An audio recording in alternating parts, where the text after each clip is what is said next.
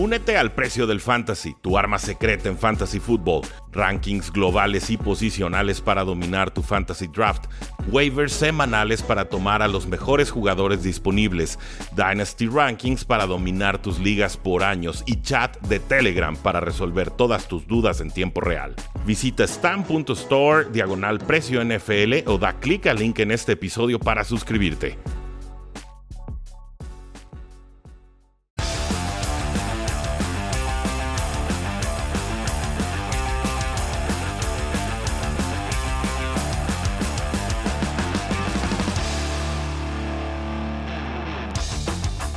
Saludos a todos y bienvenidos a un programa más de Cuarta y Gol, donde la NFL no termina y nosotros tampoco. Mi nombre es Rudy Jacinto, me encuentran en Twitter como arroba NFL y damas y caballeros, estamos a un día de que inicie oficialmente la temporada NFL 2021. La espera ha sido larga, ha sido angustiosa, fue quizás el off-season más lento que yo recuerdo a nivel noticioso, pero ha terminado. Por fin veremos el enfrentamiento entre los Bucaneros de Tampa Bay, que estarán recibiendo a unos Vaqueros de Dallas que no son favoritos en las apuestas. De hecho, He visto que esta línea pasó de, del touchdown de los 7 puntos a favor de Bucaneros a 7 y medio y ahora en algunas casas de apuesta incluso los estoy viendo con menos 8.5. Para los que son nuevos en esto de las apuestas, sepan que normalmente hay un handicap, no un castigo por tomar un equipo o un premio, una prima por tomar a otro, porque obviamente se espera, según Las Vegas, que haya diferencias en la capacidad o el talento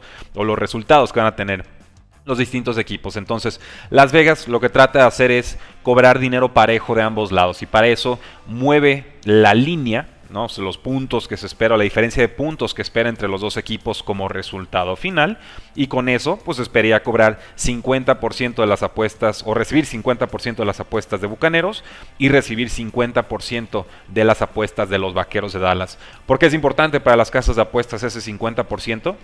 Muy sencillo, ellos cobran un pequeño porcentaje de toda apuesta que se realiza. Entonces, si logran ese 50% perfecto de apuestas a ambos lados, significa que pase lo que pase, la casa gana. Y obviamente ese es el slogan de Las Vegas, ¿no? La casa nunca pierde. En fin, en este partido los Tampa Bay Buccaneers como locales son favoritos por 8 puntos y medio y el over-under, los puntos que se esperan combinados de ambas franquicias, está en 51 y medio puntos. Entonces esperan bastantitos puntos y obviamente quien lo puede impedir con mayor facilidad sería la defensiva de los Bucaneros de Tampa Bay. Una defensiva que recupera todas sus piezas de aquel año de Super Bowl 2020, pero que también tiene una ofensiva poderosa. Creo que Tom Brady está sano, creo que Tom Brady está fuerte, se operó, dice que se va a quitar la rodillera por primera vez en como 13 años, que no se va a convertir en Michael Vick corriendo en el campo, pero que sí espera tener más movilidad.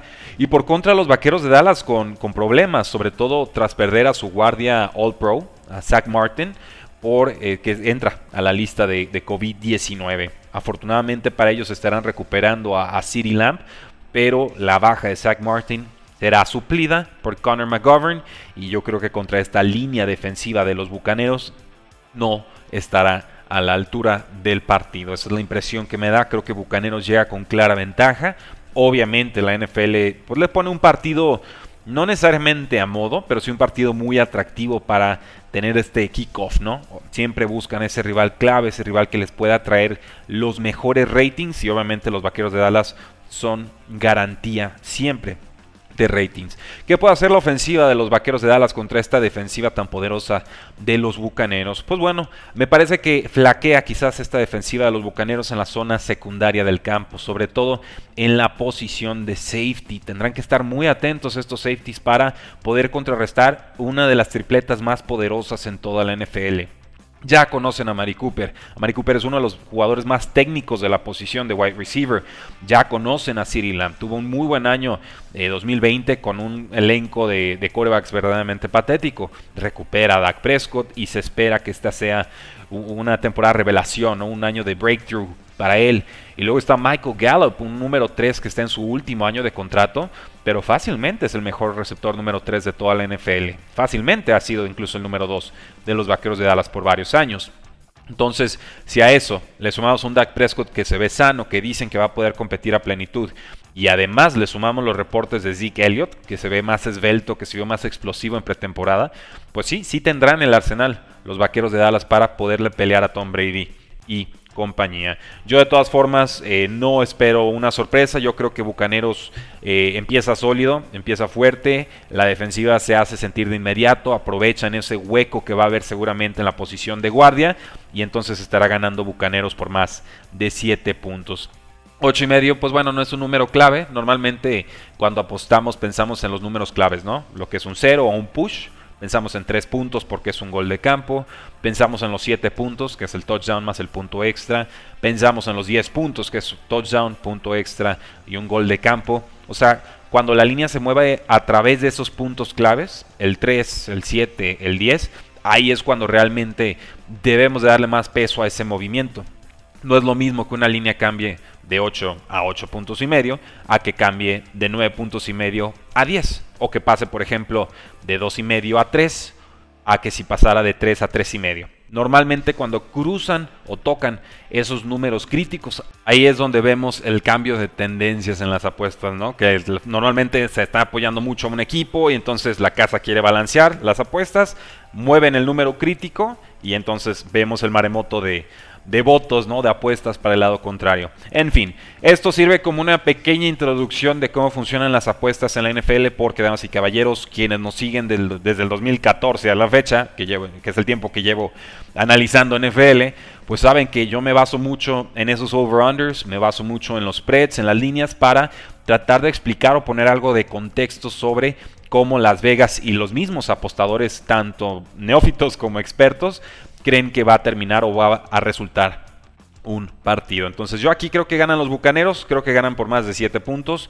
Si tengo que tomar esos 8 y medio, pues lo tomo. Sí me inquieta un poco, son, son muchos puntos, sobre todo en semana 1 que puede haber pues inconsistencias, lesiones, quizás falta de, condición. Eh, hay menos información que de costumbre. Normalmente conforme avanza la temporada tenemos más información y tenemos más claridad sobre cuáles son los buenos y los malos equipos. Pero puesto a decidir, así con venda en los ojos, denme a los bucaneros y denmelos con el menos 8.5. Y que este sea el primer juego fantástico de una temporada fantástica, con aficionados fantásticos en este fantástico espacio de cuarta y gol. Eh, hay varias noticias también que tenemos que comentar en la, en la National Football League. No me voy a meter todavía en todos los partidos de la semana 1, que es una cartelera muy fuerte. La NFL la diseñó muy bien para que sus ratings empezaran con todo y tratar de mantenerlos a lo largo de la temporada. Pero Ahí les van algunas de las noticias más destacadas en las últimas horas. Carson Wentz está entrenando con, los Colts. Eh, el Titan Mark Andrews y los Ravens llegaron a un acuerdo, una extensión importante por cuatro años y hasta 56 millones de dólares. Es un promedio de 14 millones por año, así que pues va a estar ganando más que cualquier tight end de la NFL y, creo que es justo, se está yendo como el tight end número 4 en ligas de, de fantasy football, lo tomé en varias de mis ligas cuando no podía tomar un Travis Kelsey o un Darren Waller de Raiders o, incluso un George Kittle de, por supuesto, los San Francisco 49ers. A Mark Andrews lo prefiero esta temporada fantasy sobre un TJ Hawkinson que va a tener muchos targets con Detroit.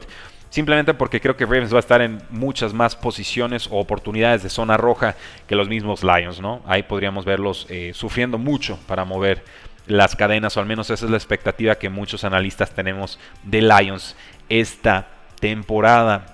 También los Ravens sorprendieron firmando a, a Le'Veon Bell, pero a su equipo de práctica. Este ex corredor estrella de Steelers, pues dejó de jugar un año en protesta con el equipo. Me parece que pierde él, pero también pierden los Steelers. Eh, se va con los Jets de Nueva York, no produce la altura del contrato, termina siendo cortado. Está un rato con los Kansas City Chiefs, más decepciones que éxitos. En fin, no había estado firmado en este, en este offseason. Yo en una liga de dinastía incluso ya tiré a Le'Veon Bell.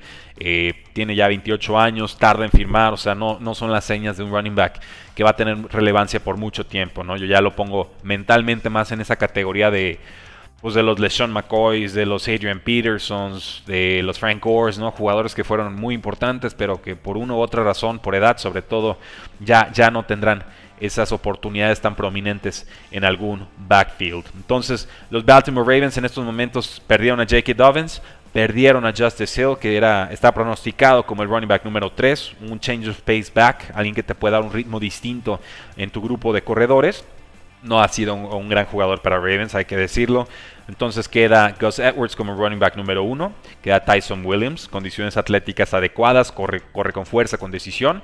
Él es el número dos. Y parece que Trenton Cannon, un, jugador que es muy bueno en equipos especiales, tiene muy buena velocidad, ex de los Jets de Nueva York, acaba de firmar con el equipo como running back número 3. Entonces, Le'Veon Bell al equipo de práctica de Ravens y Trenton Cannon directo al roster de 53 jugadores. Y si eso no nos dice qué momento de, su carrera está viviendo Le'Veon Bell, pues creo que, nada lo hará. Los Santos de Nueva Orleans cortaron a Latavius Murray. ¿Recuerdan esta, esta pelea del offseason? Devonta Freeman que firmó tarde. Latavius Murray que todavía le quedaba un año de contrato, pero no está jugando bien en pretemporada. Pues bueno, Santos cortó primero a Devonta Freeman, el movimiento esperado, pero aquí los Santos también están cortando a Latavius Murray, que ya tiene más de 30 años. Le pidieron que se bajara el sueldo, se rehusó y pues bueno, le dieron las gracias. Ambas partes en su derecho. Sinceramente, el T.S. Moore venía de una muy buena temporada, 4 o 5 yardas por acarreo, 7.7 yardas por recepción. Pero entonces esto nos deja a Alvin Kamara como running back y casi wide receiver número uno.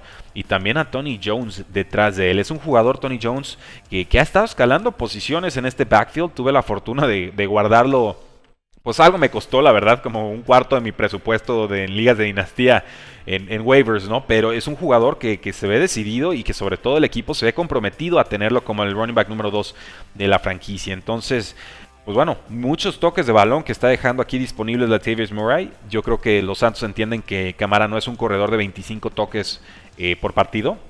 Aunque sean por aire o sean por tierra, van a tener que balancear ese ataque terrestre, si no, no les va a durar la temporada y sobre todo pues si Santos ya postemporada quieren que Camara esté relativamente sano, ¿no? Entonces Tony Jones va a tener un rol importante si está disponible en sus ligas de dinastía. Pausen esto, vayan y tómenlo y luego, luego me dan las gracias porque una lesión de Alvin Kamara puede convertir a Tony Jones en un running back número uno. Así que ojo, ojo ahí. Con los Bucaneros hay que vigilar esta lesión. El receptor abierto Chris Godwin se lastimó el cuádriceps en días recientes. Difícil saber realmente qué importancia va a tener esta lesión. Obviamente si te lastimas no es bueno, pero la gravedad importa y aquí nos está faltando mucho, mucho contexto. Es una lesión que vamos a tener que vigilar hasta la última hora cuando salen los reportes de lesionados definitivos antes de kickoff. Recuerden, Chris Godwin juega en Bucaneros. Esto significa que el día de mañana jueves tendremos ese reporte y decidiremos en ligas de fantasy fútbol si usaremos o no a Chris Godwin. Creo que ante esta lesión hay que considerarlo como un flex y si le tenemos miedo no pasa nada, podemos mandarlo a la banca y buscar otras eh, opciones. Chris Godwin en el pasado ha jugado con relativo éxito a pesar de estar lastimado, entonces tengan eso en mente. No es un jugador que se raje por, por tener una lesión, pero sí estará limitado.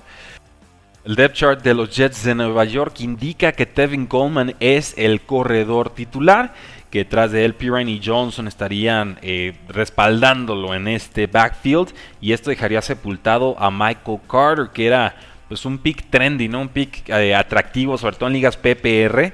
Eh, aquí lo que nos están diciendo los Jets de Nueva York es que no, no tiene la chamba asegurada, no tiene el rol asegurado, mejor dicho, y que tendrá que echarle muchas ganas porque está perdiendo valor en ligas fantasy y también en Dynasty. Entonces, eh, yo tomé a Michael Carter por ahí en, ronda 11, ronda 12, incluso puede haberse una ronda 10 en liga PPR de punto por recepción. Y con esta noticia, pues bueno, puede ser el primer descartado si tengo que hacer un movimiento en ese equipo. Me parece que Carter tendrá importancia esta temporada, pero no parece que vaya a tenerla desde la semana 1. Con los Lions nos dicen que el running back de Andre Swift estará listo para el partido inaugural había mm, tenido problemas ahí en pretemporada, una lesión de ingle. Varios de los coaches de Lions dijeron que estaban preocupados por el volumen de trabajo que podría tener para abrir la temporada. Y, tienen un buen suplente, acaba de llegar de Packers y se llama Jamal Williams. Entonces Williams va a ser un flex toda la temporada. Pero ante cualquier lesión de Lions, creo que Williams se convierte en un running back 2 de, de, calibre medio o incluso alto, dependiendo del duelo. Entonces, ojo ahí, si tenemos a DeAndre Swift, lo podemos poner de titular pero puede tener toques controlados o limitados. Tenemos que ver qué va a suceder con los Titans en los Patriotas. Hunter Henry y John Smith, eh, las armas mejor pagadas en este off-season de los Patriotas. Tendrán un rol prominente en la franquicia, nos dicen los beat reporters de los Patriotas de Nueva Inglaterra. Y sobre todo con la llegada de Mac Jones como quarterback titular y ya Cam Newton siendo cortado del equipo, pues sí podemos esperar un mejor juego aéreo de lo que hubo en 2020. Entonces, ojo ahí con ese duelo. Hunter Henry contra John Smith. Alguno tendrá una importancia. Probablemente termine como Tyrant 1 esta temporada. Los dos están siendo seleccionados después de ronda 10 en ligas de fantasy fútbol. Me parece que Hunter Henry es mejor receptor. Pero que John Smith ha tenido dos temporadas bastante buenas y entonces podría competirle con mucha dignidad el rol. Creo que John Smith es mejor bloqueador también. Pero en fin, eh, qué lujo para los Patriotas poder tener a ambos Tyrants, a los dos mejores Tyrants disponibles en esta agencia libre. Y ya para cerrar el episodio del día de hoy, el quarterback de los 49ers, Trey Lance, el novato, se lastimó el dedo y no está lanzando. Así que posiblemente Nate Sutfield sea el quarterback número 2 en este, en este partido de semana 1. Y por supuesto, esto garantiza que Jimmy Garoppolo será el titular de San Francisco en este eh, partido han indicado en San Francisco, sobre todo a través de Kyle Shanahan, que quieren jugar a los dos corebacks. Eh, tratar de tener dos corebacks en el campo, tratar de hacer cuestiones exóticas, ¿no? Veremos. Kyle Shanahan lleva mucho tiempo esperando un mariscal de campo con las cualidades físicas, mentales, etcétera, de Trey Lance, pero también tengo claro que no van a desaprovechar a Jimmy Garoppolo. Y así lo han dicho todo el offseason y así va a ser en semana 1. Así que, damas y caballeros, bienvenidos a esta su temporada NFL 2021. Yo soy Rudy Jacinto, me encuentran en Twitter como arroba NFL y los vamos a estar acompañando a lo largo de esta emocionante temporada con episodios casi diarios. Así es, reactivamos el ritmo de publicación en este podcast. Es hora, es momento. Ya les explicaré por qué le bajamos al ritmo de publicación en el off-season, pero todavía no, todavía no, ya lo sabrán más adelante. Por lo pronto, Damas y caballeros, síganos en Facebook, síganos en Twitter, síganos en Instagram, instagram.com, diagonal, cuarta y gol, con letras, todo junto. Queremos llegar a los 10 mil seguidores. Ayúdenos compartiendo, dándole like a las publicaciones y demás. No saben lo importante que es para cuarta y gol llegar a esa cifra. Los invitamos a nuestro TikTok. Ahí es cuarta y gol, pero con 4T-A, Y eh, gol, por supuesto. Eh, ahí estamos subiendo videos diarios, un estilo distinto de producción.